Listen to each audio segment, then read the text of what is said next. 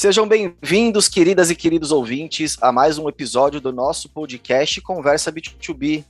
É muito bom ter vocês em mais essa conversa aqui com a gente. Eu sou o Guilherme Esborim, moderador desse podcast e sócio-diretor da Conversa Tech.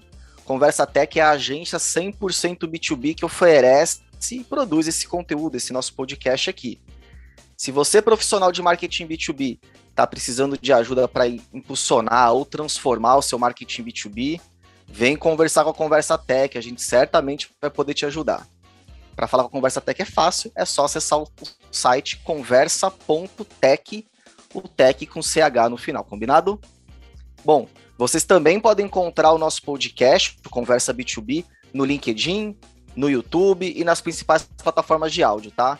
Além da nossa newsletter, que tem inscrição gratuita, onde você vai receber no seu e-mail os nossos melhores conteúdos. Para se inscrever é só acessar também o nosso site conversa.tech. Pessoal, hoje nós vamos falar sobre social selling e os cuidados que você deve ter quando for colocar em prática essa estratégia que se fortaleceu bastante nos últimos anos. A gente vai dar aqui as boas práticas e as ciladas aí que você precisa evitar dentro desse mundo novo do social selling, tá? Então vamos lá, roda a vinheta que a nossa conversa de hoje vai ser muito boa. O social selling não é uma abordagem relativamente nova, mas foi muito fortalecida pelo isolamento social durante essa fase mais dura da pandemia da Covid-19. Inclusive, já vou dar uma dica para vocês. Em 2020, a gente já gravou um episódio a respeito de social selling, o episódio número 8, que a gente fez com a Ana, que é a, a gerente de marketing do LinkedIn para a América Latina, e lá a gente falou bastante sobre o conceito, né? O que é e o que não é o social selling. Então, para você que tem menos familiaridade com esse termo, vale a pena escutar, tá? A gente vai deixar o link desse episódio também aqui no descritivo desse, desse episódio novo. Porém, nesse episódio, nós vamos trazer a discussão para o campo mais prático, detalhando os cuidados que você tem que ter na hora de ativar essa estratégia, tá? E para nos ajudar nessa discussão e aprofundar o tema, a gente trouxe hoje a Carolina Dostal, Carolina Dostal é uma das maiores especialistas em LinkedIn aqui do Brasil. Ela é mentora e também diretora regional da Associação Brasileira de Recursos Humanos. Além da Carol, a gente vai contar também com a participação do Juliano Dutini, que é sócio fundador da Conversa Tech, que tem muita experiência também nesse tema de social selling. Então, pessoal, sem mais demoras, vamos para a conversa com a Carol e com o Gil. Olá, Carolina Dostal, muito bom receber você aqui hoje no Conversa B2B.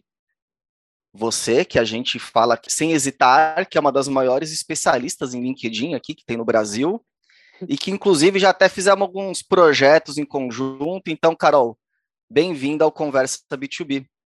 Obrigada, é um prazer estar aqui com vocês. Maravilha, vamos conversar bastante. O Gil também está aqui hoje com a gente. Bem-vindo de volta, Gil.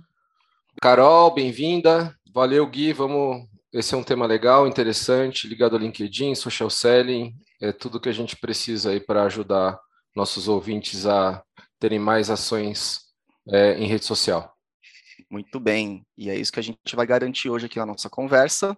Então vamos lá, vamos dar início. Eu vou começar com um dado interessante que a gente levantou junto à Gartner, tá, pessoal? Que é o seguinte, ó, vamos lá. Até 2025, de acordo com a, com a Gartner, 80% das interações de vendas entre compradores e fornecedores no B2B vão ocorrer aí em canais digitais, inclusive, né, via redes, redes sociais, né. É, obviamente que muito dessa projeção de crescimento teve um impulsionamento interessante, para não dizer, né, intenso, com a pandemia do Covid-19, né, acabou, foi um processo que tornou a gente ainda mais digital, querendo ou não, né, é, e, obviamente, isso é um movimento que fortalece muito o social selling, principalmente nos dois últimos anos, né? À toa que a gente está discutindo isso aqui hoje, então, né? É, só aconteceu, muitas pessoas acabaram se vendo obrigadas a se lançar nessa prática, né, de usar o social selling, os canais digitais como canal de venda, sem estar devidamente preparado, né? Justamente por, por isso, porque era a melhor alternativa ali no momento. E aí a gente trouxe um outro, eu trouxe um outro dado aqui da Sales Growth, que é 75% dos vendedores B2B declaram que hoje eles não, não tiveram, não, não, não receberam um treinamento adequado para social media e para social selling, o que obviamente acaba comprometendo né, a efetividade desse tipo de ação.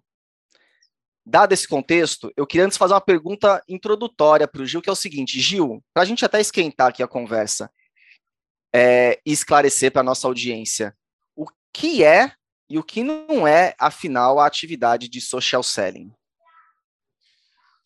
Ué, eu acho que a tradução literal ajuda, né?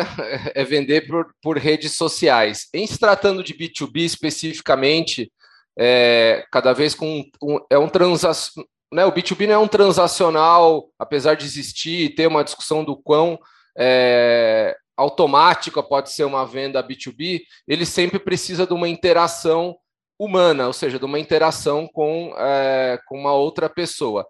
O ponto é que esse, essa interação através, especialmente do LinkedIn, especialmente através do Sales Navigator, por exemplo, ferramentas que o LinkedIn oferece, são uma forma de você é, dentro de contexto, conseguir acessar decisores, é, influenciadores e fazer aí o seu trabalho que antigamente era feito né, por visitas presenciais, era feito através de telefone, né, tradicionalmente, é, e que os canais digitais é, acabam tendo essa possibilidade de ele ser muito pessoal. Então, por exemplo, eu muitas vezes uso o canal, que é o quê? Eu sou eu, Juliano, né? Tenho experiência, a gente, por exemplo, tem experiência em algum setor, né? E fala, legal, tem outras empresas que têm esse mesmo setor. Eu reconheço as pessoas, encontro essas pessoas com essa característica que tem a ver com a gente, um possível comprador, e escrevo de maneira muito uh, natural, né? É uma conexão verdadeira. Eu realmente tenho algo a dizer para esse cara, né, para essa pessoa, para esse profissional. Tá minha, meu rosto lá, tá dizendo toda a minha experiência. Ele consegue saber quem eu sou, minhas atividades anteriores, o que, que eu compartilho. Então, assim, é muito pessoal, apesar pessoal não é a palavra aqui, né? Acho que tem esse, essa discussão até para ser feita. Uhum. Aí a Carolina vai ajudar a gente a dividir isso aí, mas é, a conexão é verdadeira. Eu estou buscando essa conexão realmente. Eu tenho algo a dizer, eu quero né, enriquecer essa, de repente, o meu lado e o lado dessa desse possível cliente com quem eu estou querendo falar. E essa conexão se dá naturalmente, assim como se daria por telefone e tudo mais. É só um exemplo para ilustrar aqui, para não ficar muito teórico, um exemplo prático que a gente né, eu pessoalmente uso e acho que tem bastante gente já que, que usa de maneira é, rotineira. Muito bem. Carol, vou mandar uma primeira pergunta aqui para você, então. Manda, manda. vamos lá. Então vamos usar a pandemia como ponto de partida do social selling, apesar dela não ser, mas de fato se intensificou muito a partir da pandemia. Então, desses dois anos para cá, como é que você avalia essa evolução do social selling e o estado atual dele hoje? Você acha que os profissionais estão fazendo bom uso dessa ferramenta de vendas? Você acha que ainda tem muito a evoluir ou não? Que o Brasil, o profissional brasileiro, principalmente profissional de vendas, está bastante antenado e fazendo bom uso dessa prática? Bom, então eu acho que para ilustrar isso que você está falando, eu preciso contar um pouquinho do meu primeiro, primeiro acesso à, à palavra social selling. Foi no LinkedIn. Eu fui fazer uma visita ao LinkedIn para uma pessoa que trabalhava lá na época e acabei conhecendo o Gustavo Pagotto, que era responsável é, da área de Sales Solutions do LinkedIn. Né? Então, para quem não sabe, o LinkedIn ele tem algumas unidades de negócio, para quem está assistindo a gente, e uma delas é Sales Solutions, que é responsável por comercializar o Sales Navigator, que o Juliano comentou agora há pouco, tá? E o Pagoto, naquela época, me falou assim, Carol, o conceito da vez aqui no LinkedIn é social selling. E me explicou. Ele falou, Carol, o social selling tem quatro pilares. Explicou o que era o social selling, que acho que mais para frente a gente até vai falar desses quatro pilares. E, e, eu falei, nossa, que coisa interessante, né? Mas mesmo naquela época, muita gente não sabia, e muitas empresas grandes ainda não sabiam o que, era o social selling, nem como utilizar.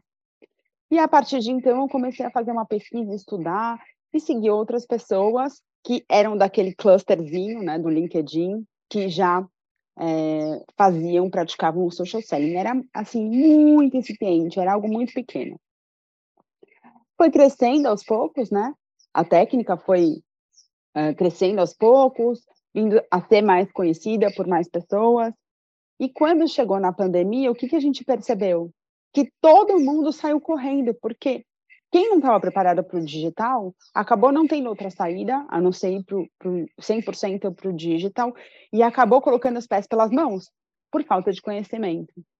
Então, eu acho que a gente tem algumas pessoas que acham, acham que sabem fazer social selling, mas na verdade elas não estão fazendo social selling. E claro que uma parcela, e principalmente das empresas grandes, eu vou falar, elas se especializaram cada vez mais em fazer social selling. O que eu vejo são empresas médias e pequenas que precisam de muita ajuda é, na construção de uma estratégia de social selling. Essa é a minha percepção. E aí, se você for pensar bem que o meio para você fazer social selling são mídias é, sociais, redes sociais, a pandemia favoreceu isso, porque os brasileiros começaram a passar mais tempo nas redes sociais. Então, tem um dado de 2020, também eu adoro dado, assim como você, que você falou da Gartner lá do começo, tem um dado que diz que o brasileiro passa 3 horas e 33 minutos em rede social, 9 horas conectado na internet e 3 é, horas e 33 minutos só em rede social. Então, acho que daí é um grande avanço já para a gente começar a se especializar mais e mais em social selling de fato é onde as pessoas estão, afinal, né? Acho que é um pressuposto básico, assim, até para entender a importância e relevância disso, inclusive para atividade de vendas, né? Uhum. É, Gil, tem algum complemento em relação ao cenário? O que, que você tem visto nos projetos, inclusive que a Conversa Tech é, elabora para os clientes, na própria atividade que eu sei que você faz bastante também de social selling? Eu vejo que é bem desigual ah, o entendimento e independente de porte de, de, de empresa, assim, não, é, eu acho que tem característica também, especialmente da equipe comercial, que influencia bastante só. Que aí é independente se ela é grande, pequena, média, o que quer que seja, é, tem a característica de adesão ao novo canal, facilidade de, de, de transitar e levar a conversa que ele tem é, né, em todos, para todos os canais, claro que é adequada, mas é, é o único ponto que eu vejo, é, uma, é só uma, uma, um comentário extra. Ô Gil, e eu não sei se vocês também perceberam, mas pessoas que é, sempre foram da área comercial, que, sei lá, pessoas que estão há mais de 20 anos na área comercial, e aí de repente você chega para conversar com essa pessoa e fala de conceito de social selling e a pessoa não sabe o que é. Isso, é sobre isso. E aí é meio complicado, porque você, você pensa assim, a forma de comprar é, mudou, então a forma de vender tem que mudar também, mas essas pessoas elas não estão preparadas. Muitas não estão preparadas e nunca ouviram falar dessa palavra na vida. Aí é preocupante. E é o que onde atrapalha a conexão de marketing e vendas muitas vezes, né? A gente até né, tem aí a discussão de até onde marketing vai e onde entra vendas, porque né, essa divisão é, no digital fica cada vez mais tênue, né? É muito tênue. Aliás, eu sou a favor, já que você entrou nessa conversa, eu sou a favor de sempre deixar as duas áreas unidas. E como que a gente faz isso? Não só através da educação, né, de treinamentos, mas fomentando engajamento entre as áreas. Mas claro. se o próprio líder não sabe, não tem consciência que isso existe, ele não consegue é, ver isso, ele não vai promover engajamento entre as áreas. E por isso que a empresa vai ter uma distância completamente diferente, né, entre o que o marketing está fazendo, o que vendas está fazendo, e que nunca poderia ser assim, né, no novo cenário que a gente vive. Que é um grande gargalo do social selling, né, que até a próxima pergunta que eu ia fazer, legal que o gancho já veio aqui, estão facilitando a vida do moderador, que é um grande gargalo a questão de resistência da área de vendas, e, e, tudo bem, é compreensível, a pessoa faz de um jeito há muito tempo, toda a formação profissional, né, todo o histórico ela fez a partir de um modelo de trabalho que teve algumas mudanças, mas não uma mudança tão brusca que nem essa do social selling, uma vez que ele meteu o pé na porta, de uma hora para outra tinha que fazer. Então, de fato, é um gargalo a ser trabalhado. A gente vê mesmo empresas de tecnologia que têm por característica serem early adopters, né, querer fazer primeiro esse tipo de iniciativa, mesmo nesse contexto de empresas de tecnologia, a gente vê as áreas comerciais tendo dificuldades. E ó que são áreas comerciais mais digitalizadas, né? A gente tem experiência nisso. Então, eis um gargalo. E aí minha pergunta de novo para você, Carol, o Ju pode complementar também é, tendo em vista que a grande maioria do mercado está começando, entendendo, batendo cabeça, vamos ajudar a nossa audiência aqui. Como começar com o pé direito? Quais você acha que são os primeiros movimentos que uma empresa que começou ou que começou recentemente ou que quer começar? Primeiro passo ali para organizar a casa e ter um bom terreno para semear o social selling, ter uma boa colheita no curto, médio, longo prazo, enfim, uhum. de acordo com a estratégia da empresa. Tá, eu sou suspeita para falar, é, mas eu acho o seguinte: primeiro passo, a gente tem que dar um treinamento de conscientização desse novo cenário para a empresa. E aí eu até extrapolaria um pouco mais. Eu iria além de marketing e vendas, tá? Então assim, acho que os líderes eles têm que estar presentes e todas as áreas que têm uma interface, né, em rede social. Depois disso, a gente precisa, por isso que eu falo que eu sou suspeita em falar, mas a gente precisa organizar esses canais. Como que essas pessoas vão se apresentar? Sendo que o princípio do social selling, primeiro, é você estabelecer a sua marca, né? A sua marca e a marca da sua empresa. Então, assim, se você não tiver esse terreno muito bem construído, né, com cimento mesmo, não areia, não castelinho de areia, você não consegue avançar para as próximas fases do social selling. Depois ter uma estratégia clara, né, saber quem quem é o público, quem é a sua persona ideal. E aí, de novo, quem tem que sentar é marketing e vendas. Esses dois têm que achar o ICP, né, o Ideal Customer. Porque senão, toda a outra fase, a terceira fase do social selling vai dar errado, que é interagir oferecendo insights. E interagir oferecendo insights tem uma questão também, porque todo mundo pensa assim, ah, então eu só tenho que produzir conteúdo específico para o meu, meu cliente ideal. Mas não é só isso. Interagir oferecendo insights significa que você também tem que interagir com os seus clientes, ou seja, curtir, comentar, compartilhar e fazer com que eles se sintam super bem. E aí eu sempre falo de Dale Carnegie, né? Como fazer amigos e influenciar pessoas, porque eu acho que é o livro mais perfeito assim para você conseguir aproximar pessoas. E por fim, aí sim você vai criar relacionamentos com essas pessoas e a gente fala que a consequência disso é a venda. E aí também isso que mudou. Porque as pessoas elas não têm ideia, elas acham que social selling é vender na rede social. E social selling não é vender na rede social. É construir relacionamento. E a consequência disso é a venda. Então, primeiro passo é treinamento de conscientização. Você tem que mudar a cultura para depois você colocar na prática a sua estratégia fase por fase. Muito bem, é o famoso começar com o pé direito. A gente sabe que se não tivesse treinamento, adequar o nível de conhecimento, adequar o engajamento, não adianta. Nada, nenhum esforço vai, vai rodar. Não é mesmo, é. Gil? O que, que você acha também dessa questão de começar com o pé direito? Alguma dica, algum caminho aí que vale a pena comentar? Acho que a Carol passou aí, é isso. É, acho que tem a, o dever de casa. Na verdade, quando a gente fala de CP, é anterior a tudo isso, né? É um trabalho que direciona os esforços inteiros da empresa, né? E não seria diferente aqui no, né? Se você tem uma estratégia de IBM, se você tem uma estratégia de, de inbound, se você tem uma estratégia qualquer delas, você precisa definir esse ICP e a partir dele criar as as pontes de relacionamento. Aqui a gente está falando de uma das pontes que é criar esse relacionamento através de rede social até chegar na venda. Eu acho que, que esse é o caminho. Muito legal. Aí uma outra dúvida que é bastante recorrente, que a gente também pode ajudar nossa audiência, é essa questão de processos, responsabilidades. A gente já falou aqui um pouco de marketing e vendas, mas de maneira mais prática, na visão de vocês, aí pode começar você, Carol, dando tua visão, como é que você acha que é uma, uma obviamente que sempre vai ter casos específicos dentro de empresas, a, de, a, depender do porte da empresa, a estrutura, tamanho de equipe. Mas vamos pensar em boas práticas aqui, tá?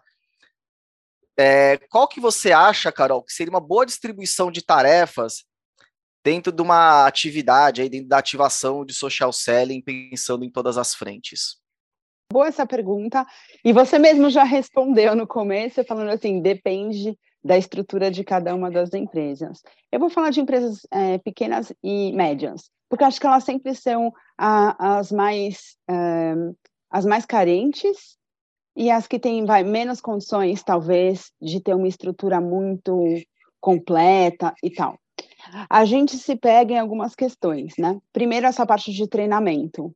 Eu, com certeza, buscaria alguém de fora para treinar essas pessoas, para trazer cases para mostrar o que, o que foi feito, o que fizeram em outras empresas e que funcionou. Então, primeira parte, treinamento e de preferência alguém de fora da empresa, tá?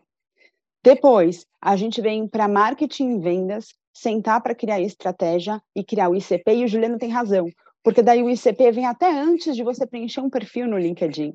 Porque quando você vai preencher o seu perfil no LinkedIn, você já tem que pensar no seu cliente. O olhar é sempre para fora. Depois disso, a gente vai para as campanhas de brand awareness, né, de awareness mesmo. E aí o marketing, a comunicação, eles têm que criar é, condições para isso. E paralelo, quando você vai encontrar o cliente ideal, é, a gente tem os SDRs que fazem isso muito bem, né? As pessoas da área comercial que conseguem, inclusive, usar ferramentas, né? Não só o Sales Navigator, mas o Sales Navigator é imprescindível, é a melhor ferramenta para fazer isso, para entender, dentro desse público ideal, quem são essas pessoas, o que elas gostam, o que elas fazem, é, o que, que elas curtem, e aí o marketing vai lá e produz as peças, as campanhas, os artigos, os posts, e aí depois isso volta para as pessoas analisarem e, obviamente, a parte comercial vai seguir em frente com esse relacionamento. Por isso que não adianta a gente falar, tá bom, postei alguma coisa lá e deixei. Não. O comercial que está de frente com o cliente, de frente da tela do cliente, né? Vamos dizer assim, ele precisa dar continuidade nessa conversa, criar essa amizade, né? Humanizar as relações, é, ter mais empatia, e aí a consequência disso se venda. Então, eu, separaria assim, mas lógico que isso não está escrito em pedra, tá? Exatamente. Gil, e pensando num contexto, a, a, Carol falou muito pensando em pequenas e médias empresas, aí extrapolando aqui para grandes empresas, você vê muita diferença desse dessa visão da Carol, né, desses processos e etapas? Você acha que numa de empresa tende a mudar muito ou não? O roteiro é mais ou menos parecido, só muda mais ali o, con o contexto? Eu acho que é só contexto. Não, não, não tem muito, não tem dois jeitos de fazer. É, o problema sempre é a adequação que a Carol falou. Tem que entender que cada empresa é de um jeito. Essa aí é como tem que fazer. Só que você chega na empresa, putz, né, tem as divisões, né, como é que as empresas estão estruturadas, tem o que vende para tá, pode estar tá estruturado por região, pode estar tá estruturado por vertical, pode estar tá estruturado, os processos comerciais podem estar diferentes, e aí a, esse né, o cliente ideal podem ser não necessariamente um cliente ideal, né? Tem vários clientes que precisam ser identificados. Acho que tem uma questão de, de volume, né? Dependendo de, do tipo de produto e da característica do, da, da, da carteira, isso complica bastante, às vezes, né? Pelo, pelo tipo de carteira de produto, e isso em empresa grande acaba sendo um pouco mais comum, né? De ter uma carteira mais robusta, com muita, muitas frentes. Então, isso é um. Essa conexão simples e direta muitas vezes tem complexidade de portfólio e de estrutura comercial, mas o, o via de regra é a forma de fazer.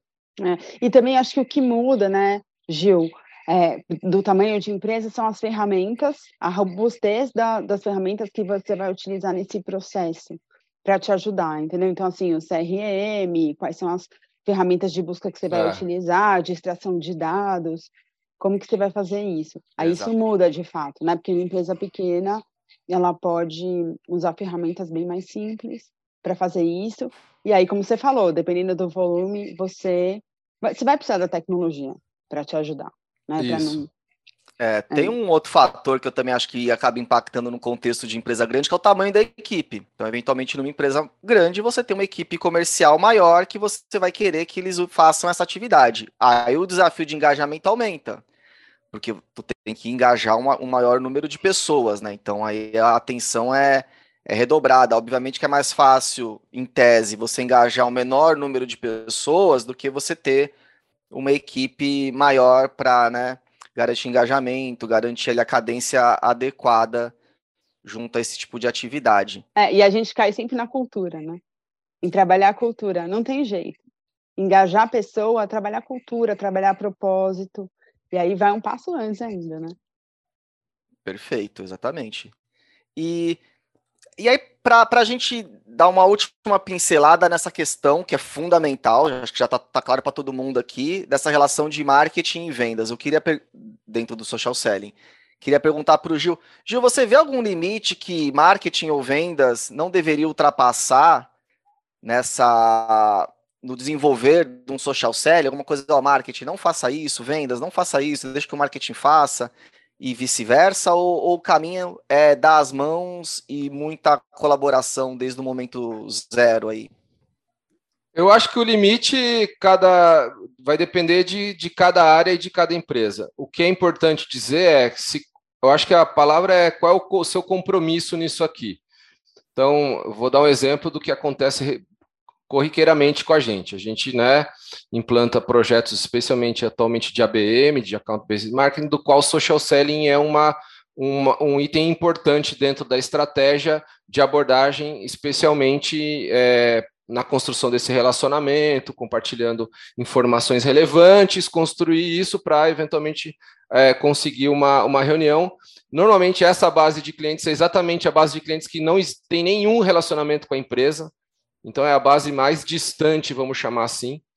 É, e o, o que a gente vê é que na hora de uma ação desse tipo, a priorização se dá pelas ditas frutas mais baixas, ou seja, é, quando a gente vai rodar um programa desse, a, a área comercial, por instinto, ou sair lá, sabe-se lá por quê, é, acaba indo na onde conhece e não vai para esse grupo de empresas que é, aí fica né, a discussão de será que é por conta do, da abordagem pela ferramenta, que a, tá, acaba sendo pelo LinkedIn, pelo Sales Navigator? Será que ele não se sente confortável? Será que ele não conhece? Tem uma série de perguntas.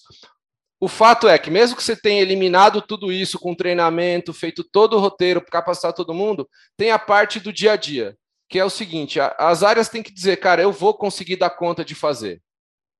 Porque o que a gente vê é Muitas vezes, até uma implantação bem feita, e fala, cara, você vai fazer o social selling? Fala, eu vou, distribui em 10 vendedores, todo mundo está comprometido, todo mundo vai fazer. Cara, não vai fazer todo mundo, entendeu? Na prática, isso não, nunca se comprovou verdade. Vai ter uma quantidade muito inferior dos 10 que vai fazer e os outros 8, 9 que não vão fazer.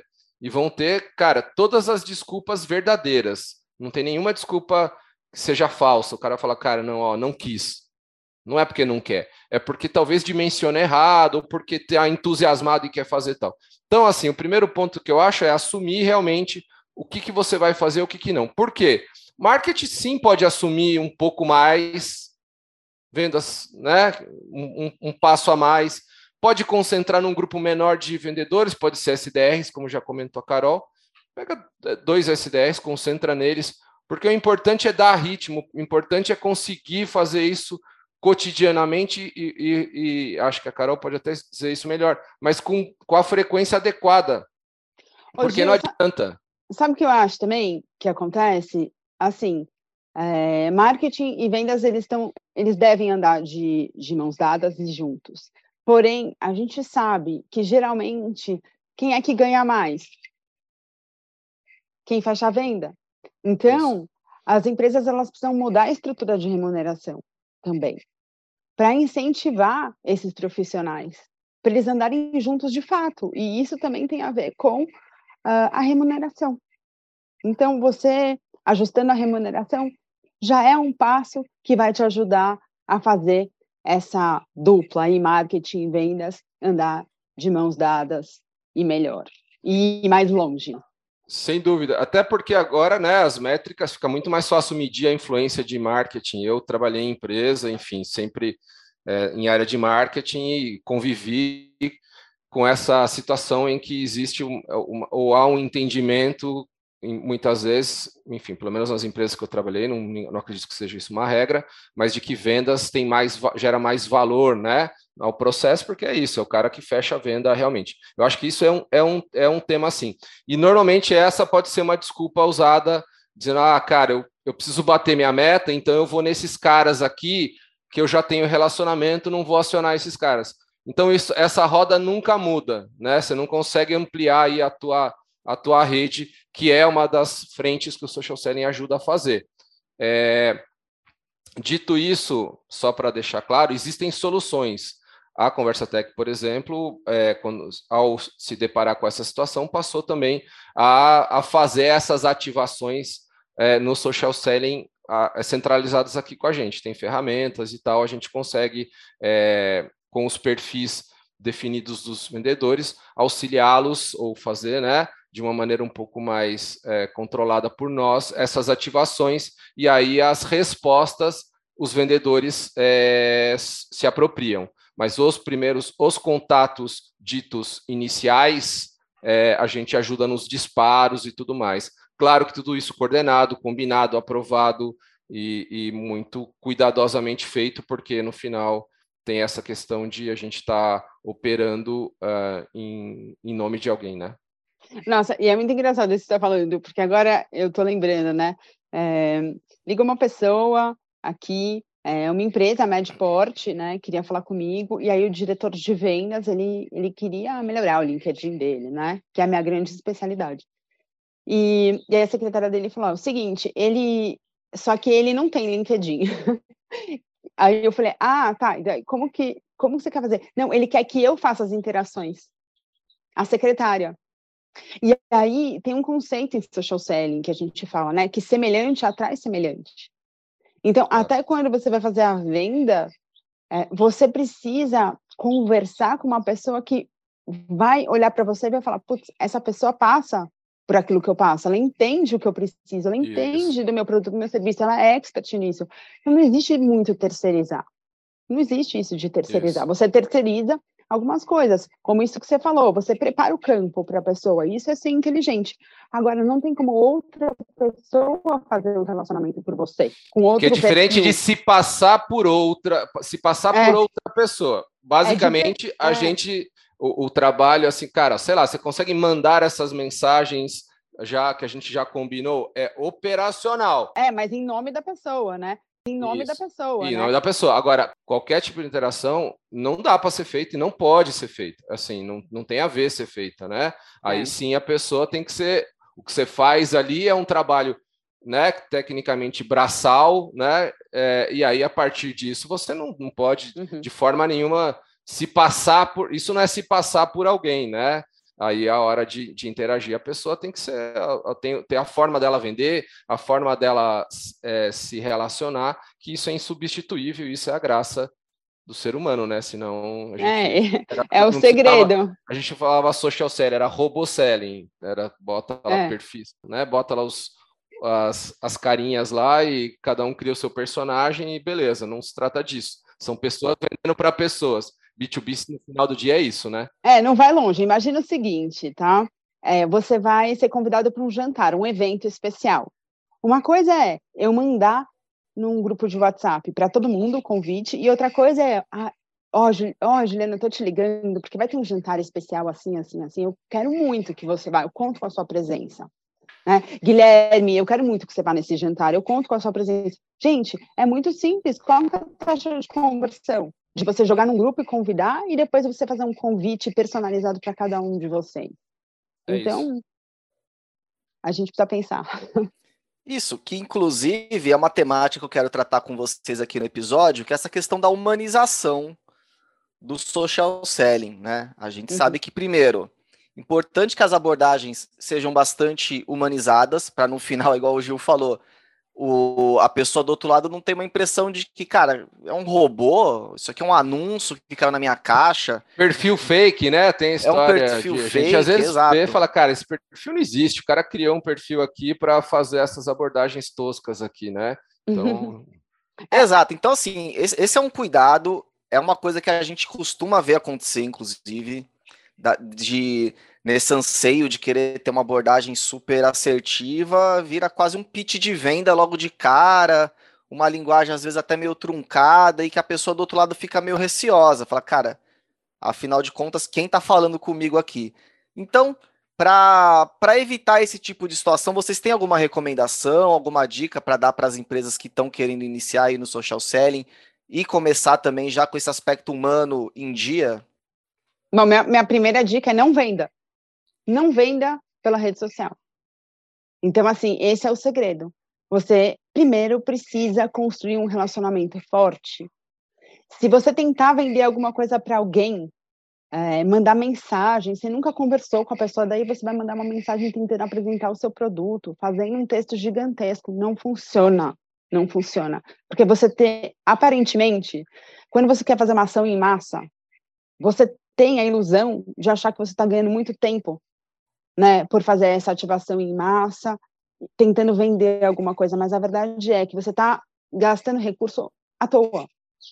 Então você tem que ser muito preciso para fazer isso. E, de novo, a humanização você só consegue com personalização.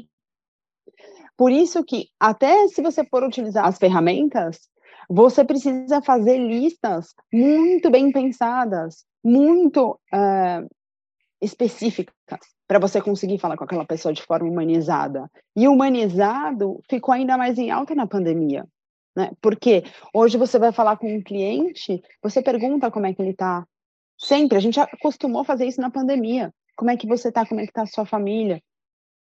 E aí isso foi. E a gente trouxe isso da pandemia, que foi algo bom, né? Essa humanização. Tá trabalhando da onde, né? De onde você tá? É, tá em casa, tá no tá? escritório, tá? você vai quantos dias, você vai, não vai, tá remoto, sempre tem isso, né? E a gente gosta de ser tratado assim. Isso que eu acho engraçado. Por que, que a gente tenta robotizar relacionamento, sendo que, no fundo, quando a gente se pergunta você gosta, né? Como você gosta de ser tratado, de fato? E não é como se você fosse um robô. Com certeza não é. Eu gosto de robô, por exemplo, se eu vou fazer alguma atividade que para eu comprar água fica mais rápido e que o robô vai me responder melhor, que ele vai me dar praticidade, eu sou muito ocupada por conta de ter dois filhos, não só pelo trabalho, mas então assim, se eu tenho essa praticidade, ótimo, mas às vezes, gente, porque vamos pensar em coisas do dia a dia por que, que às vezes é, salão de cabeleireiro é tão lotado e as pessoas falam tanto? Porque o cabeleireiro é o psicólogo. Às vezes o vendedor é o psicólogo. Então, sim, tem essas questões humanas que a gente precisa pensar e lembrar antes de fazer uma venda. Não é conversinha furada, essa conversinha de quebra-gelo que sempre existiu entre é, vendedor e comprador. Isso continua sendo válido, sim. Porque às vezes a pessoa não vai comprar o melhor produto, o melhor serviço, mas ela vai comprar daquela pessoa porque ela confia, porque ela gosta, porque ela acredita e porque ela compartilha dos mesmos propósitos que aquela pessoa e que a empresa daquela pessoa. Então, até quando a gente vai fazer post né, no B2B, focado para um cliente, a gente precisa pensar em como humanizar e colocar humor no post. E esse foi o grande desafio, inclusive, do B2B Institute com o LinkedIn eles começaram a fazer vários estudos e eles falaram assim, por que que é, os posts voltados para o mercado do B2B são tão chatos? As pessoas não fixam nada do que está escrito ali. Porque não tem emoção. E a emoção é um componente básico do ser humano, até para ele fixar, para ele lembrar e para ele se apegar a você. Né, Juliano, você não acha? Eu acho, eu acho que é isso. Basta ver, acho que todo mundo tem essa experiência. Bom exemplo das postagens. Se você aí que está escutando a gente fez as postagens é, no LinkedIn, as suas, dá uma olhada em qual teve mais repercussão. Qual, qual, qual né, teve mais curtida, mais comentário tal. Seguramente é algo que você expressou alguma emoção, né? Você se colocou não como um robô, né? Mas como alguém. Não vale aquele e não vale aqueles posts de, né? orgulho de pertencer com a foto tal. Tem que ser algo que realmente tenha trazido algo, coisa pessoal tua, algo que realmente você, de alguma maneira, até se expõe, né? É, é, no sentido de mostrar como você pensa, algo que seja muito. Acho que a palavra é genuíno, né? É, a é. identificação se dá se você se mostra. ao mesmo tempo, o risco de você se mostrar e a forma como você se coloca pode também ter um efeito é, ao, ao te perceber como pessoa, propósito, como você encara os negócios, né? Como você vê o segmento B2B, qual a sua origem, qual o seu caminho, tal. Você sempre carrega isso em cada frase, né? A sua, a, a sua abordagem, se você for, claro, se você não se esconder, se você quiser ser realmente original, vamos chamar assim, afinal, é, ninguém é igual a ninguém. Isso tem gera empatia, gera as pessoas se aproximarem, mas também tem gente que vai te identificar e vai falar, não gosto dessa pessoa, né? uhum. né? Porque é, é natural do, da vida e do ser humano, e na rede social e nos negócios não é diferente. Então, assim, acho que sempre, e eu falo isso e, e me escuto, né? Porque isso também serve para mim. É, muitas vezes a gente sempre fica tentando com um filtro especialmente profissional, né? Acho que pessoal já isso já é superado para a maioria das pessoas. Mas ah, será que isso aqui, eu falar isso, estou criticando, alguém pode entender que é alguma crítica a alguma empresa, alguma, alguma situação e tudo mais. É, mas as pessoas se identificam. O fato é, eu posso falar é, as coisas. Então, esse esse ponto, falando das coisas que eu publico ou que eu falo, seguramente são da minha jornada, né? Como eu cheguei até aqui, como eu encaro o segmento B2B, por que, que eu, eu, a gente trabalha nesse segmento, por que a Conversa Tech nasceu e para que, que ela. Quando a gente trata de assuntos relacionados a propósito, que é o que você mencionou, e decisões pessoais, né, caminhos pessoais, quando eu tinha cabelo, bota uma foto com cabelo, tem curtida para caramba, incrível. Não sei qual é a relação, né? Vocês que não só escutam vão ter que ver o vídeo para saber. É e no perfil do Gil você vai poder ver ele de cabelo. É, e é o, é o post isso. que ele fez, né, Gil? Acessa lá. é verdade isso. É um... Ah, é verdade, não é piada. Isso existe. Não, ele, ele, falou, eu falei, deixa, vamos ver se ele vai citar o post dele. E ele citou aqui indiretamente. Esse post existe, pessoal. Tá lá no perfil do Gil, no, no Instagram. Ah, quero no ver. No LinkedIn, desculpa. No LinkedIn tem lá. Procure com cabelo. Vou procurar para ontem. Mas se trata disso, é como é que a gente, enfim, acho que a Carol foi bem, bem é, certeira aí. Eu estou né, tomando do, da, do que ela falou, né? Como é que a gente, cara, se a gente consegue ser tão autêntico, tão original falando dessas coisas, como é que a gente carrega isso para as relações ditas, né, um pouco mais comerciais, no sentido que no final do dia aquele é um target teu, né? Também tem que pensar nisso que é o ICP, aquele cara com quem você gostaria de conversar, porque você. Mas como é que você se mostra e estabelece esse relacionamento empático? Nossa, ó, e agora você está falando isso, e olha o que me ocorreu. E eu vejo isso dos meus clientes, nos meus posts e tal. Eu sempre estou muito preocupada em gerar valor, sabe? Então, passar informação, é, novidades e tal. E aí, o que, que eu percebi? É, a, gente, a gente foi educado muito para isso, né? Para gerar valor, para gerar valor com conteúdo relevante. Daí eu falei, gente, mas eu estou colocando tanto conteúdo bacana aqui, mas quando eu coloco algo pessoal, é, aquilo tem uma repercussão absurda. Sem dúvida. Então, aí você fica, aí você para para pensar, né? E aí vem a pergunta clássica que todo mundo faz. Carol, mas eu posso colocar tal coisa no meu LinkedIn? É, por exemplo, eu posso colocar no meu perfil do LinkedIn, não em post, no meu perfil do LinkedIn, eu devo colocar alguma coisa pessoal? Falei, gente, olha que legal. Por que você não coloca seus hobbies? O que você gosta de fazer? Né? Os esportes que você pratica, as viagens que você faz, o tipo de som que você ouve. Porque é tão bacana quando a gente vai conversar com alguém e a gente tem toques né, é, da pessoa, do, da vida dela. Você muda a interação. Quando você senta, até quando você vai dar uma palestra, né, gente? Você, quando você conta a sua história, você já aproxima o público de você e a conversa é outra, flui diferente. É, de fato, muita gente acaba botando uma máscara, né, ali no, no LinkedIn, especialmente, do profissional imbatível tal. Que aí até uma, uma questão que a gente tem que eu vou antecipar que eu vou perguntar depois, mas vou puxar essa pergunta para frente, que é o seguinte: isso que vocês estão falando, ele tá nesse contexto de pessoal e profissional, né? Então, às vezes a pessoa não quer se expor muito pessoalmente e tem o profissional, então eu posso no LinkedIn me colocar meus hobbies, por exemplo, igual você falou, Carol. Isso em si já é uma complexidade falando do LinkedIn especificamente.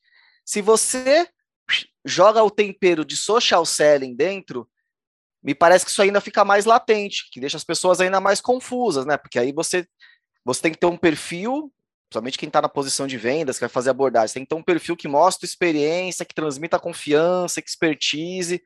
Você vai fazer suas abordagens e, ao mesmo tempo, essa, essa exposição pessoal com alguma posição específica, ainda mais no, no, no, nos tempos de hoje, né, pessoal, que tem essas posições políticas, está tudo muito, né? Ah, se você é A, você não é B, se você é B, você não é A, enfim. Geralmente, realmente gera muita insegurança. Então, pegando esse, esse, o teu embalo aqui, Carol, o que, que você vê a respeito, assim, como é que a gente vai separar, e aí, botando o social selling no contexto, o perfil do perfil pessoal do perfil profissional, porque às vezes o perfil está sendo usado a serviço da empresa, não é que você está se colocando, às vezes está fazendo um trabalho para a empresa e teu perfil está sendo colocado à disposição. Eu não acredito em separação de perfil pessoal e perfil profissional. Eu não acredito nisso. É, eu sou eu sou diretora da ABRH, da Associação Brasileira de Recursos Humanos da região de Sorocaba, porque na pandemia eu acabei vindo para Itu, né, para o interior. A diretora anterior estava terminando o triênio dela, ela me convidou para fazer parte da diretoria, eu aceitei. Então, eu convivo muito com esse meio né, de RH. E existe algo que já já está sendo falado há muito tempo, que não tem separação entre o profissional e o, e o pessoal. Não existe. Você não separa. Então, por exemplo, hoje a gente começou a conversa e eu contei para vocês, falei, ah, gente, ah, você tá bem, Carol? E eu sou muito transparente. Ah, mais ou menos, minha filha teve febre, então eu tô três dias sem dormir. Gente, muda a conversa, a interação você já vai entender qual é o meu momento de vida, né? E o que esperar de mim. Então, se eu esquecer alguma coisa, se falhar minha memória, você já vai saber, a ah, Carol não dormiu três noites. Então, assim, porque não, não tem separação. Não existe essa separação. E aí eu fico impressionada com as pessoas que elas falam assim: ah, mas esse perfil é o meu pessoal. E a empresa não tem nada a ver com isso, e eu não tenho nada a ver com isso. Gente, se você trabalha numa área, e muito provavelmente você deve gostar do que você faz, né? Diferente do que as pesquisas falam, que 80, 87% não gostam do que Vamos supor que você não Vamos está supor. nesse grupo de 87%. Você... Exato. É, você vai colocar algo extremamente pessoal no seu WhatsApp que você usa para trabalhar? Porque as pessoas usam o WhatsApp para trabalhar. E não é todo mundo que tem um celular pessoal e um da empresa. Porque isso também deixa a pessoa louca, né? Dois celulares deixa a pessoa louca.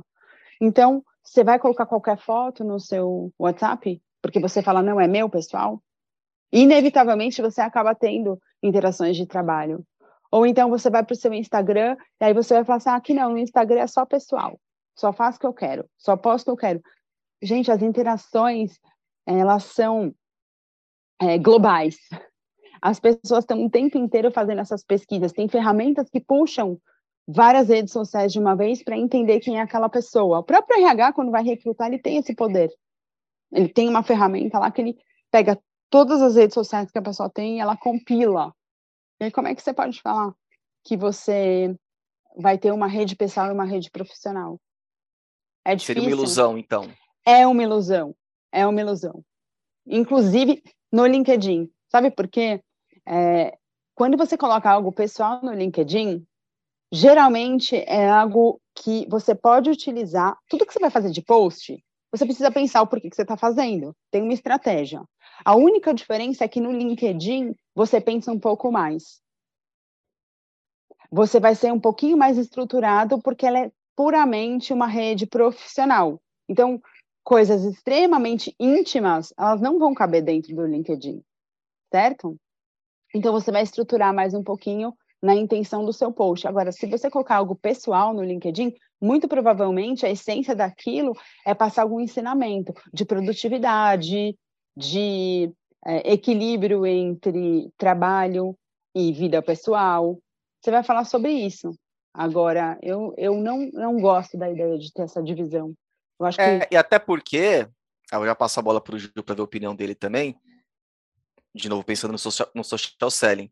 Se você vai postar algo no teu perfil visando uma estratégia de social selling e você não quer postar aquilo, você discorda daquilo por algum motivo, qualquer motivo que seja. Puta, você está na posição ou na empresa errada. Uhum. certo? Sim. Porque se tem alguma coisa que você vai postar ali que é para te mostrar a tua expertise, mostrar a qualidade do serviço da tua empresa, para engajar com a tua rede, mas por algum motivo tem essa intenção, mas por algum motivo você discorda de algum posicionamento que está ali colocado, puto, o buraco é mais embaixo, na verdade. Você realmente está é. num lugar assim que não é para você. E eu, honestamente, entendo que isso não deve ser a regra, deve ter algum e caso pontual é... que isso aconteça, mas não vejo que faça sentido. E até para o comprador, ele, ele sente, ele percebe isso, que tem uma desconexão entre o vendedor Sim. e a empresa, daí ele vai falar, eu não quero, porque esse vendedor, é, ele não tem é, fidelidade com a empresa que ele trabalha, ou ele não uhum. acredita no que ele faz, então por que, que eu vou comprar o produto e o serviço dele? Então fica isso. Agora, quando a gente fala de política, que acho que foi isso que você também falou, né? que ah, no contexto do né? se posicionar e tal, né? Ainda mais no, no, nos tempos atuais aqui no Brasil. Eu escrevi um artigo para a Época Negócios que eu falo sobre isso, porque o que, que acontece? Eu acho que a gente não está num país com maturidade política para isso. Porque, teoricamente, a política ela faz parte e ela afeta todo mundo, e afeta os negócios, sim. E tudo que afeta os negócios, é, em teoria, a gente poderia é, debater, compartilhar. Só que eu, Carolina, não acho que a gente tem maturidade para isso. Então, eu prefiro não colocar. Tá? E eu acho que é muito perigoso você fazer posicionamento político, apesar de que, como eu falei antes, a política ela interfere sim nos negócios. Ela é um componente dos negócios. Mas eu prefiro não comentar e recomendo não, que não comente também, porque a gente está num mundo polarizado e num país mais polarizado ainda. De fato, é um, é um vespeiro. Eu, eu, eu vou na tua também. Espero que em algum momento a gente possa né, ter esse tipo de discussão de maneira saudável. mais saudável, vamos dizer, né? Com certeza. É, Gil, você que faz bastante, você às vezes sente se algum, algum tipo de conflito nesse sentido, fazendo social selling, mas no meu perfil, será que eu deveria fazer? Te incomoda de alguma forma? Você vê alguma coisa que você acha que vale a pena compartilhar com o pessoal em relação? Cara, acho que você matou aí. Você tem que estar. Tá, se você está no lugar certo, no lugar que está alinhado com o que você acredita, não tem lugar perfeito. Nem a gente, como empreendedor, está no lugar perfeito. A gente tem coisas que não concorda, e que né, o, o, mundo é de, mas não pode fugir da sua essência, não pode fugir do que você acredita. Se é assim, a divisão entre pessoal e, e profissional é uma linha muito tênue e eu como disse, eu ainda acho, sei lá, né, escutando agora eu fico refletindo, acho que tem um pouco, mas talvez seja mais questão de filtro do que não ser eu, né, é, que está relacionado aos filtros que você coloca em cada canal. Né? Então, cara, eu acho que tem os filtros que uso no Twitter, os, os, é, é, separado por temas e abordagens, né? No Instagram, até lá forma e tudo mais. Ainda não estou no TikTok, né? Não, ainda não tenho umas, estou ensaiando umas dancinhas. Espero em breve poder compartilhar aqui o canal é, Conversa B2B TikTok com dancinhas com aí, os convidados do Guilherme, mas ainda não tenho. Mas então tem esses filtros e o canal, como é que você usa pela característica. Especificamente o LinkedIn, é, eu acho que tem, tem um pouco disso de dos temas que você tem fica à vontade e se apropria. Né? Então, sei lá, é, a, a, gente, como empreendedor, consegue falar de coisas desse tipo, que é, é um, né, não está ligado a exatamente isso, mas mostra como a gente gerir pessoas, liderança, né, coisas que a gente lida no dia a dia. Então, é, é pessoal, mas está tá aplicado diretamente a, a, a, isso. E a abordagem comercial se trata disso. O cara é legal, ele é um líder, então eu estou falando, tentando uh, falar com alguém, ou mandando. Cara, a pessoa, quando alguém se conecta, todo mundo entra no perfil do cara e dá uma olhada. Aqui, deixa eu ver quem que esse cara está me procurando, que que ele, né? E ali você identifica o que ele falou recentemente, né? Então é importante é, volta para aquela história da humanização, dele reconhecer que eu estou sendo genuíno, que eu sou eu mesmo, eu acredito e estou é, com o propósito de fazer algo diferente no segmento B2B, que é o nosso foco aqui. Legal. E aí, pegando esse, esse tema, que aí é a praia da Carol, vou jogar a bola para você aqui, Carol. Tem uhum. essa questão do humano tal, e, e mais do que fazer ativações ou abordagens, gerar relacionamento, inclusive dentro do, das redes sociais, do LinkedIn, que a gente está falando bastante aqui, a pessoa que vai fazer esse papel de, de ativação, vamos dizer assim, dentro do social selling, ela tem que ter uma série de cuidados com o perfil dela, né? A gente está falando aqui de postagens e tal, então dentro desse contexto tem uma série de boas práticas. Carol, sei que você tem curso, mentoria, ajuda uma série de profissionais, empresas a respeito. Não vou pedir para você dar o teu curso aqui, mas de uhum. maneira geral, o que você acha legal compartilhar em termos de boas práticas na hora de você construir tua presença ali no LinkedIn? Nossa, quando a gente fala é, de estratégia de social selling, e eu gosto muito, muito, muito, muito dessa estratégia, eu fico pensando assim, eu como comprador na né, B2B, o que, que eu gostaria de ver num vendedor? Acho que em primeiro lugar é credibilidade. As pessoas elas querem, elas querem se sentir seguras com quem elas estão falando. Então assim, credibilidade em primeiro lugar. Então para você construir um perfil é, de credibilidade, a gente vai desde a foto né, até o banner, o título, mas a gente vai analisar tudo, a gente vai querer entender quem é aquela pessoa, o que, que ela já fez, então a gente vai buscar por provas sociais, que a gente chama, e quais maneiras da gente encontrar provas sociais? Poxa, ele falou que ele trabalhou nessa empresa que ele atendeu esse, esse, esse cliente. E aí, se, se eu fizer uma pesquisa, eu vou ver que realmente ele fez isso. Daí ele falou que ele, por exemplo, deu uma palestra nos Estados Unidos, tem uma foto da pessoa lá dando uma palestra falando sobre aquele assunto. Quer dizer, então eu tenho imagens que vão ajudar a construir aquela credibilidade, eu tenho textos que vão ajudar a construir aquela credibilidade, cases e exemplos. Então eu tenho provas sociais, eu fico mais confortável. Poxa, realmente essa pessoa deve entender do que ela está falando. E o vendedor, é, ele precisa mostrar também que ele o tempo inteiro está se atualizando naquilo que ele está fazendo. E aí a gente consegue ver informação acadêmica em cursos e até nos posts que ele faz mesmo. Então, até um post que você fala assim, putz, é, não teve muito engajamento esse post, mas de repente teve um monte de views. Eu, como compradora, estou vendo que aquele vendedor está lá, ele está num congresso, ele está estudando. Eu posso, às vezes, assim, para mim, aquilo não vai fazer diferença em engajar, mas só de eu ter visto, eu já fico com aquela coisa na minha cabeça, aquela imagem, e fala, putz, esse cara estuda, esse cara é bom no que ele faz. Então, fazer o perfil a partir do ponto de vista do cliente e não só seu. E tem que ficar claro para o cliente três coisas básicas que eu sempre falo: quem é você, o que você faz e como você pode ajudar. Tendo essas três perguntas respondidas no seu perfil e provas sociais, através de imagens, através é, de recomendações das pessoas, em cases, pronto, você está feito. Mas você tem que ter esses cuidados. Muito bem, dicas valiosas. Gil, e boas práticas que você costuma colocar até quando você olha o teu perfil, nos projetos que a gente faz aqui na Conversa Tech também, tem algo a adicionar ao que a Carol comentou aqui?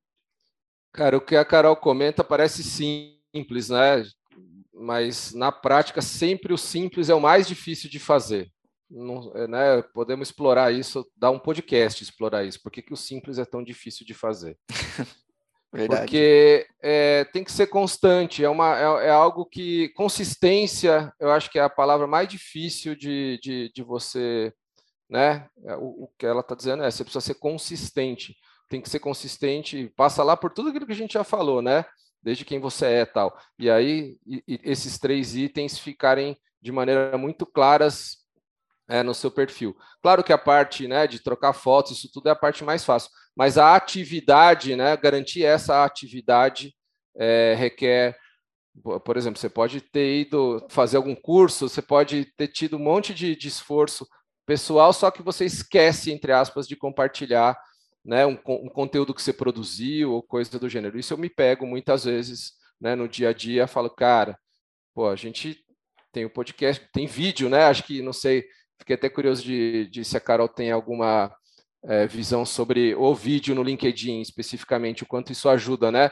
Porque escutar a pessoa e ver a pessoa é algo que aproxima muito, né? E aí a gente tem especificamente não foi pensado exatamente nisso, nosso objetivo é o podcast, mas ao compartilhar esses vídeos, imagino que as pessoas também identifiquem ali aquela autoridade, porque vê a pessoa, né, como ela se coloca, e isso ajuda no entendimento. É, mas é isso, é consistência, conseguir né, ter a, essa, essa postura frente à sua rede social de que é você. Né? Ela tem que estar tá ali mostrando né, nem escondendo, nem. Né, é, e você ter essa ideia na cabeça. É, é isso mesmo, Ju. Não é simples, tanto é que por isso que eu acho que eu tenho um trabalho, porque na, é. hora de, na hora de executar, as pessoas elas têm, ou elas não têm coragem de mostrar tudo que elas fizeram, ou elas não sabem estruturar, ou elas têm dificuldade com a ferramenta, então tem algumas coisas que são mais complicadas, e, e assim, dúvidas frequentes é, Carol, isso eu posso colocar? Isso é para LinkedIn? As pessoas têm meio medo do LinkedIn, né? Muito engraçado. Ah. Não, mas isso eu posso colocar no LinkedIn? Mas o que, que você acha? E o que, que as outras pessoas estão fazendo? E, e aí eu sou de uma linha assim, é, em ver menos do que a, os outros é, os outros pares estão fazendo, mas eu sempre prezo por autenticidade. Eu acho que cada Boa. um é único dentro do LinkedIn. E essa é a graça. Quando a gente estava falando de humanização, é por isso. Tem que ter o linguajar da pessoa, tem que ter o tom de voz da pessoa, tem que ser a pessoa. Não é porque o outro par está fazendo isso. Atendi vários CEOs, gente, vários. E aí eles falam assim para mim, eles têm tanto medo de errar, eles são tão dentro daquele quadrado que eles falam assim, mas o que, que os outros estão fazendo? Ó, aquele CEO colocou daquele jeito, mas de repente, Carol, você me indicou fazer é. diferente, então eu estou errado. Calma, não é bem por aí né? É, a receita de bolo é uma receita que vale para cada um. Tem que, tem que personalizar. Social selling é sobre personalização. Muito bem. Pessoal, aula, hein? Espero que esteja todo mundo anotando que tem bastante dica aqui, mas também toda aula tem um fim e a gente está chegando na reta final do nosso episódio. Mas antes, eu quero fazer, como a gente sempre faz aqui, uma última pergunta para Carol e para o Gil, que é a seguinte: dica final, uma, tá? Não pode ser lista. Carol, tua dica final para quem está numa pequena, média ou grande empresa e está olhando para o social selling e falando isso é para mim. O que, que você tem a dizer para essa pessoa? Bom, em primeiro lugar, uma coisa que eu, que eu faço uh, e adoro é mentoria.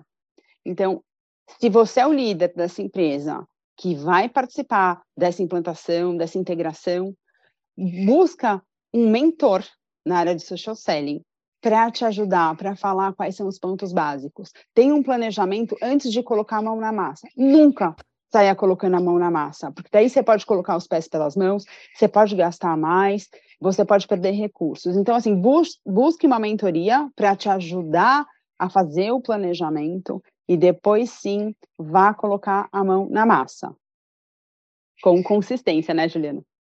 Isso. É, porque se não tem o plano, não tem consistência. Esse está é, diretamente ligado. Vai lá, Ju, a sua, então, já aproveita. Eu diria que acho que tem um pouco disso, né? De, a gente falou até do cara avaliar se ele está na empresa certa, né? Mas enfim. uma, esse Volta episódio realmente. É, mas é, realmente... mas é, Juliano, você tem razão esse episódio realmente foi lá nas, nas entranhas, né? Porque é isso, vender é, é ser você mesmo, né? Eu tenho, assim, o bom vendedor é o que consegue, claro, tem a técnica, né? Tem um pouco de técnica, sem dúvida, mas especialmente aqui, em se tratando de social selling, as interações é, são muitas antes de uma reunião presencial, né? Eventualmente, ou até remota tal. É, você precisa construir essa ponte. É, e eu, eu diria isso, né? Você primeiro se preocupar com você, como é que você se coloca dentro da, da, da rede social como vendedor, né? É, ter essa, essa capacidade e realmente buscar ajuda para um planejamento. Um planejamento que pode ser você, né, preocupado mais com você, ou, ou cobrar da empresa, né? Se você, né, um vendedor está escutando a gente, ou é, cobrar para que tenha um plano, porque assim, para ser ativo no LinkedIn, para você precisa de conteúdo, né? Tem o seu conteúdo próprio e tem o conteúdo que a própria empresa, a gente falou acho que pouco disso. A empresa também tem que ter um perfil adequado no LinkedIn, o perfil institucional da empresa tem que ser um perfil adequado, ele tem que ter uma rotina de produção de conteúdo que te ajude também a falar, cara, ó, você viu isso que né, tá no perfil lá da nossa empresa? Dá uma olhada nesse último podcast que a gente gravou.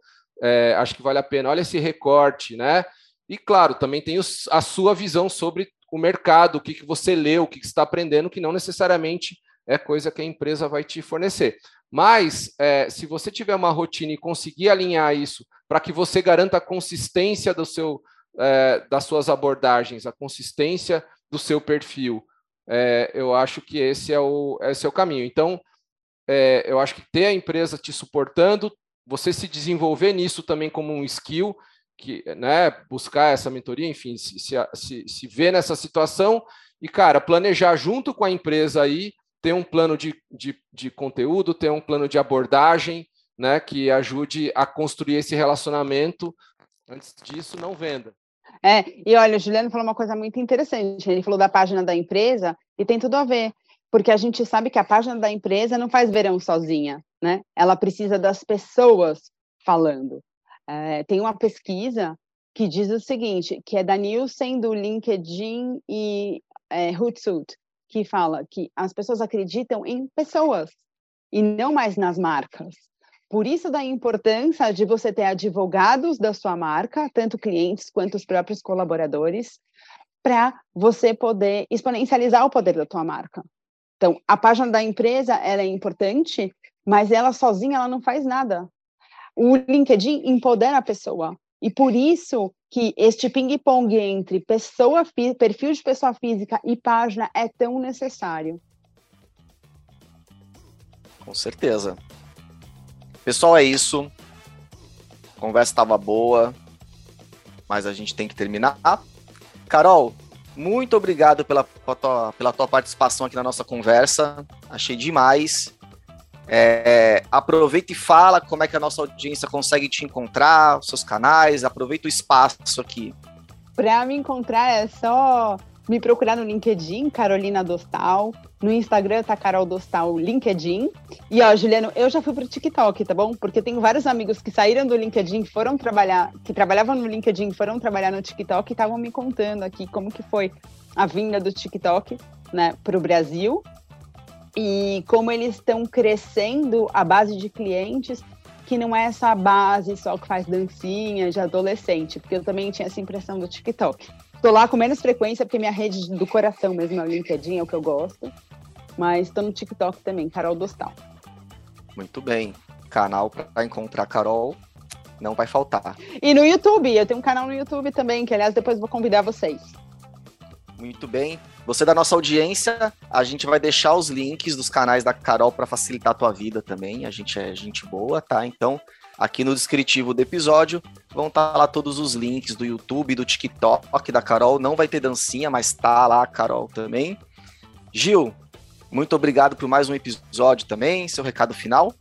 Muito legal, é, episódio. Agradecer a Carol pela conversa aí. A gente, no final, é isso, né? É, venda social, a gente fala muito de técnica, e mas a técnicas, atrás da técnica tem sempre uma pessoa, tem sempre um profissional querendo fazer o seu melhor e ser ele mesmo, tá com, trabalhando com propósito e com alegria e acho que esse, esse tema ajudou a gente a falar de coisas não só de técnica, mas também de coisas até mais amplas e interessantes. Eu gostei muito.